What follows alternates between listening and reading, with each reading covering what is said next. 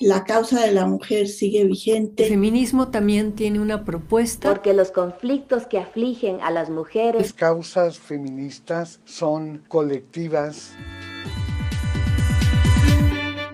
Voces del feminismo.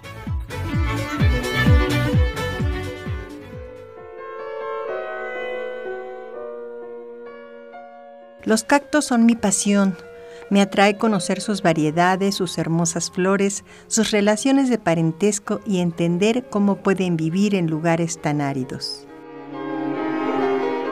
Elia Bravo Hollis, investigadora emérita y doctora honoris causa de la UNAM, primera bióloga, científica y botánica mexicana. La maestra Bravo, así conocida y reconocida por varias generaciones de científicos, académicos y estudiantes. Fue pionera en su campo al ser la primera mujer en México en obtener un título y abrazar la biología profesionalmente, allá por finales de los años 20.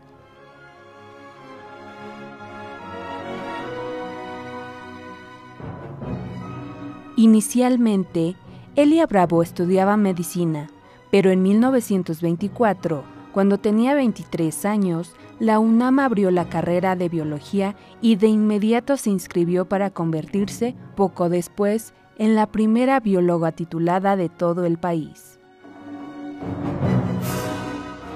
A lo largo de sus 100 años de vida, la doctora Bravo impartió cátedra en el Instituto de Biología de la UNAM y en la Escuela Nacional de Ciencias Biológicas del Instituto Politécnico Nacional.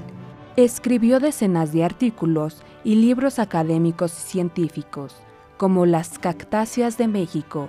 Participó en la fundación de la Sociedad Mexicana de Cactología, de la que fue su presidenta, y también en la creación del Magno Jardín Botánico de la máxima casa de estudios del país, cuya área de cactos lleva su nombre.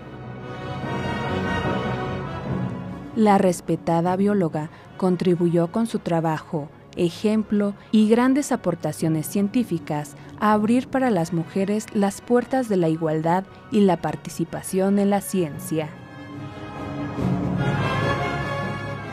Elia Bravo Hollis, en Voces del Feminismo.